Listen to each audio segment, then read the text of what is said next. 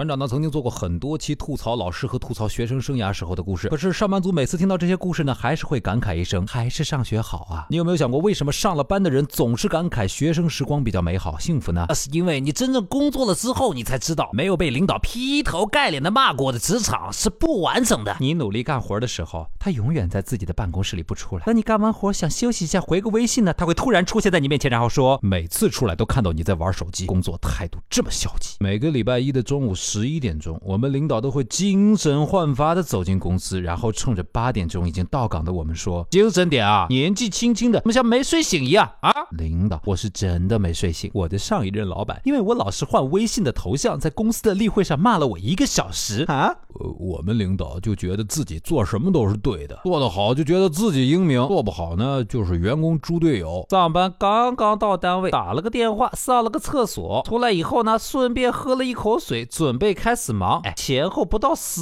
分钟啊，结果我们领导把我叫进办公室，指着我鼻子臭骂了一顿。骂完了，以为没事了，让我继续去干活。嘿，老子不干了，行不行？哎，领导听不见是吧？那 我说了啊，希望领导同志啊，你骂我的时候自己心里也有有点数啊。对不对？我每天晚上我就算加班到十二点，我也不能把你交给我这坨大便变成巧克力啊！说我是一个文员，他非得让我去修车。小杨啊，你会用 Excel 吧？啊，会啊，领导。那你就是计算机考级过了的了。对啊，好好好，来来来，帮我搞个 PPT 啊！哎呀，上次这个 PPT 是你做的对吧？哎，是啊，领导。差不多的东西你都会做哦。呃，有可能啊。好，好，好，来，帮我把这个视频给我剪一下。好。